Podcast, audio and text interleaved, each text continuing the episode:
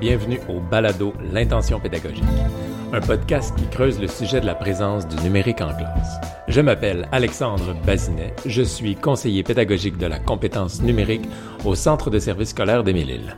Si vous travaillez en éducation, il y a de fortes chances que vous connaissiez déjà le Centre de transfert pour la réussite éducative du Québec, le CETREC. Récemment, le CETREC a tenu une conférence de consensus sur l'utilisation du numérique. Alors nécessairement, moi, qui suis un conseiller pédagogique dont c'est le travail de faciliter le numérique en éducation, eh bien, ça ne pouvait pas faire autrement que de m'intéresser. Ça m'intriguait d'autant plus qu'une conférence de consensus, ça met ensemble des acteurs du terrain, des profs, des directions, des étudiants, des professionnels, des parents, des acteurs du terrain donc avec des experts, avec des gens dont c'est le travail d'étudier le sujet. Tout le monde prend connaissance du point de vue de chacun et apprend à considérer le problème dans un angle nouveau. Leurs objectifs? Faire le point sur l'état des connaissances à propos du numérique en éducation, établir des zones de consensus et de divergence, et fournir aux décideurs et aux gens sur le terrain des orientations claires. On se donne des moyens d'avoir des conditions gagnantes pour que tout aille pour le mieux.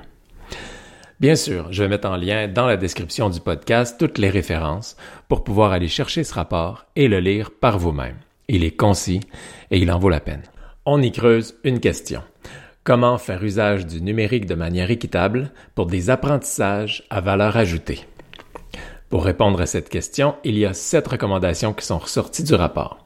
Et ces recommandations-là sont tellement importantes en éducation qu'on va en profiter pour les prendre une par une et faire une série de podcasts sur chacune d'elles. Dans cet épisode, on va se pencher plus en détail sur la troisième recommandation du rapport, qui s'intitule ainsi Attention, le numérique, faire avec pour un usage en classe, offrant une valeur ajoutée à l'enseignement et à l'apprentissage. Je m'arrête tout de suite pour faire une parenthèse. Pour ce genre de rapport, le vocabulaire est important. Un des concepts que le document met de l'avant, c'est celui d'usage par rapport à utilisation. Quand on dit le numérique, faire avec pour un usage en classe offrant une valeur ajoutée, le mot usage n'est pas anodin. Il vient ici en contraste avec le mot utilisation. Ici, je rapporte une citation qu'on trouve dans le rapport de Éric Bruyard de l'Université de Paris, qui dit Le terme utilisation se veut de nature occasionnelle alors que le terme usage réfère à une certaine stabilité.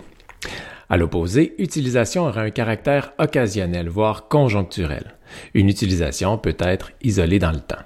Donc, ce qu'on veut, c'est moins d'utilisation occasionnelle et plus un usage, que l'utilisation des appareils numériques devienne un peu une seconde nature.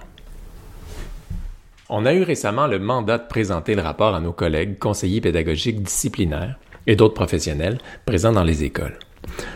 Au lieu de simplement faire une présentation à l'avance, qui n'est pas, avouons-le, la méthode la plus engageante, on les a séparés en équipes.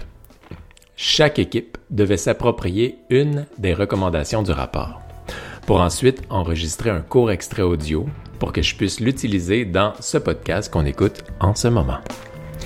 Je leur laisse donc le soin de résumer le rapport à ma place. On écoute d'abord Karine Desjardins qui s'est exprimée au nom de son équipe, composée de Marie-France Marie-Josée Morneau, José Blais et Voula Plajakis.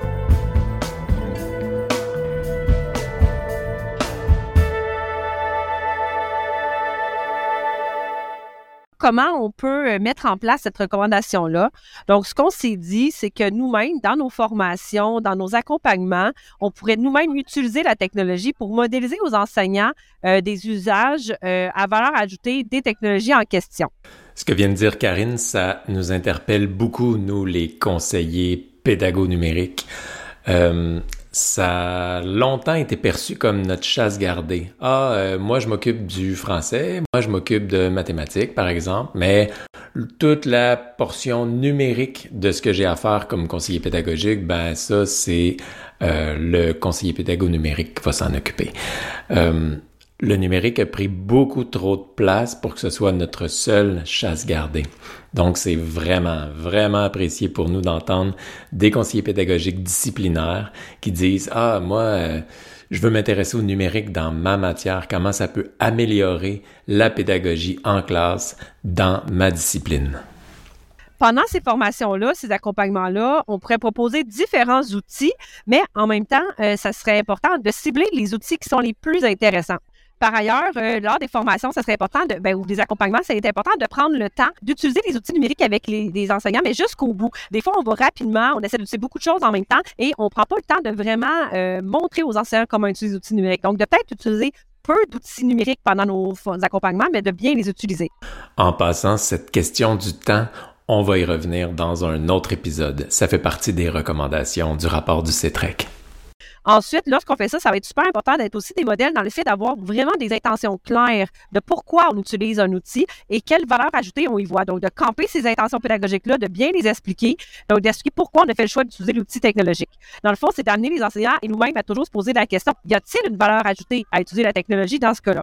Aussi, on pense que c'est important de varier les intentions pédagogiques. Donc, quand on utilise un outil, il ne faut pas toujours l'utiliser exactement pour la même, avec la même intention pédagogique. Donc, c'est important de varier. Ensuite, lorsqu'on est, par exemple, CP disciplinaire, bien, ça peut être intéressant de proposer des activités euh, qui impliquent l'utilisation du numérique aux enseignants. Donc, ça permet de donner vraiment des exemples de comment les enseignants peuvent l'utiliser avec leurs élèves. Par ailleurs, on se dit que ça pourrait être intéressant de favoriser les échanges et le partage entre les enseignants. Donc, on a toujours des enseignants qui sont plus outils que d'autres pour euh, utiliser les technologies. Donc, de favoriser des moments où on va avoir des, des échanges, des partages de pratiques et de l'entraide entre les enseignants. Euh, il y a une question d'accès, de s'assurer qu'il y a un accès uniforme. Est-ce que tous les élèves ont accès de façon uniforme aux technologies? Par exemple, lorsqu'on laisse les élèves utiliser leur propre appareil numérique, euh, ben, est-ce que tout le monde a vraiment des appareils numériques? Est-ce que les appareils sont aussi performants les uns que les autres? Donc, peut-être que c'est important de, privilégier l'utilisation d'appareils qui appartiennent à l'école plutôt que des appareils personnels, ce qui permet aussi, en plus, d'assurer une distinction entre des outils qui sont plus pour le plaisir, des outils plus personnels et des outils qui sont davantage dédiés à l'apprentissage. Un autre défi qui pourrait se poser dans ce moment-là, c'est qu'on hein, c'est très possible qu'il n'y ait pas suffisamment d'outils pour que tous les enseignants utilisent des outils numériques en tout temps, à chaque fois qu'ils le veulent. Donc, comment on pourrait partager l'utilisation des, des, ressources? À qui on devrait donner priorité? Alors, ça, c'est des grandes questions. Les réponses sont pas simples, mais euh, ce qu'on se dit, c'est qu'il faudrait amener des réflexions en équipe. Il faudrait vraiment amener les équipes à se questionner ensemble. Et pour ça, on pourrait, en tant que service éducatif, aider les, équipes en proposant des pistes de questionnement pour animer ce genre de rencontres-là en équipe école. Donc, quand, pourquoi, comment on devrait utiliser l'outil technologique, les écoles pourraient eux-mêmes se créer des balises à ce niveau-là.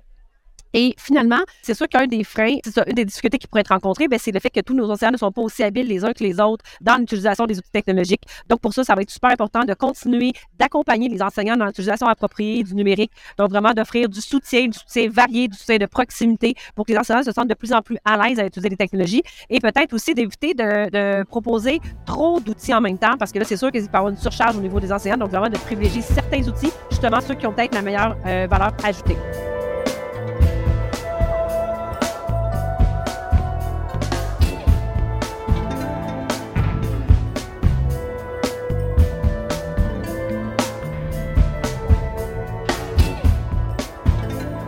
On écoute maintenant l'équipe de Marjolaine Séguin, qui est composée de Pascal Dupuis, Nadia Gay, Annie Perron et de Lynn Rajot.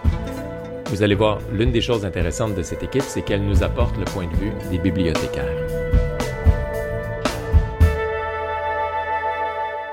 Un premier grand dossier que nous avons, c'est la formation compétences informationnelles des élèves et des enseignants. Euh, on rencontre plusieurs défis. Euh, donc, un des grands défis, c'est euh, le suivi post-formation, on forme, on forme, mais euh, on n'a pas de suivi d'accompagnement pour la suite. Euh, donc, c'est comme un one-shot deal, puis après, il n'y a rien qui se passe pour la suite. aussi, ces compétences informationnelles-là doivent s'inscrire dans un travail qui, qui existe déjà dans une école. Donc, il faut que le projet soit déjà mis en place. Faut pas que ça soit détaché d'un travail qui est, qui, qui est déjà fait. Il faut pas que ça soit détaché d'un besoin pédagogique séparé. Donc, il faut, faut que ça soit rattaché à quelque chose qui est déjà mis en place dans une école. Sinon, euh, c'est comme si euh, c'est un peu du vent. Euh, un grand défi, c'est il faut que les élèves et les enseignants soient outillés aussi. donc, avoir les outils adéquats, c'est un grand défi qu'on rencontre à plusieurs moments.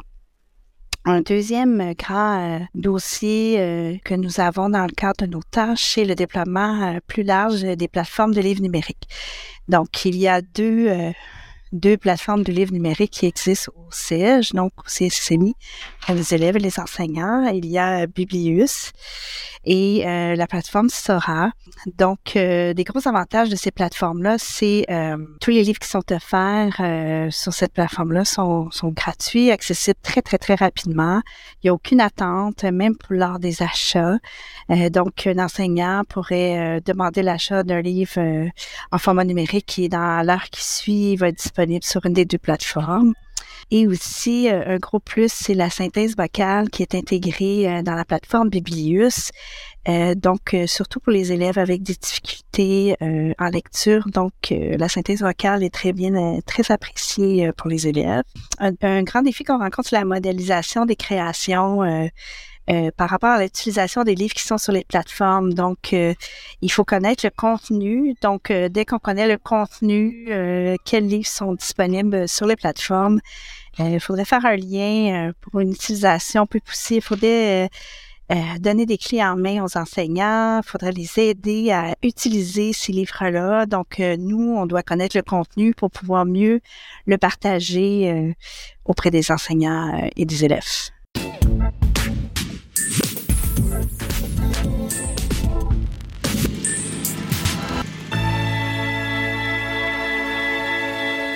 On écoute finalement l'équipe d'Annie Bourassa, qui est composée de Myriam Larue, Sonia Jamison et Caroline Gravel on se rend compte que dans le fond, les activités numériques nous demandent la même, euh, la même réflexion que dans les autres types de, questionnements qu'on se pose pour nos activités pédagogiques. Donc, on vise à se questionner est-ce que notre élève sera engagé? On propose dans les recommandations que ce serait des choses qu'on pourrait véhiculer avec euh, nos enseignants dans nos accompagnements. Donc, donc vraiment se questionner est-ce que l'élève est amené à communiquer, à créer, à collaborer, puisque c'est vraiment une condition prioritaire qui est présentée sur le fait que l'élève soit engagé pour euh, vraiment favoriser euh, des apprentissages.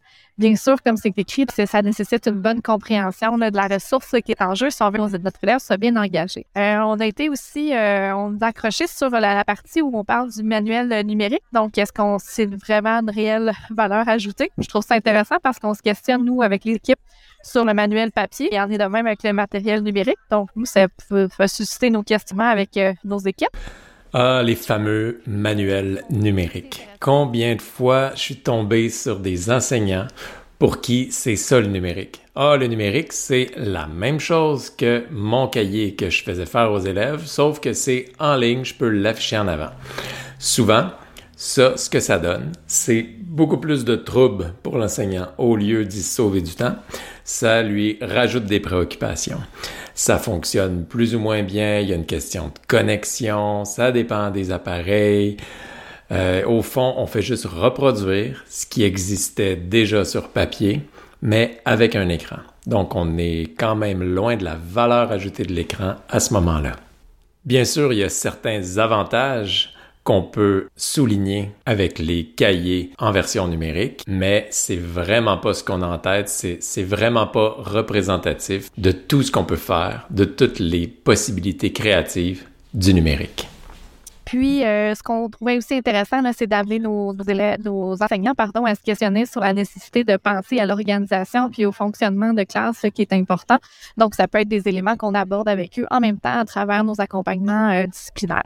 Bien sûr, euh, les pistes de solutions à travers tout ça, c'est bien sûr de prendre le temps. Donc, l'important de vraiment s'approprier les choses pour que euh, on vraiment faire un âge là, euh, qui a une valeur ajoutée dans notre dans notre classe. Ah, le temps, on s'en sort jamais. Hein? C'est tout le temps qu'on a cette semaine. Je remercie toutes les équipes qui ont contribué au podcast. Merci à toutes ces chères conseillères pédagogiques. Et je remercie aussi mon ami Albert Gauthier pour la musique. On se retrouve dans un autre épisode très bientôt.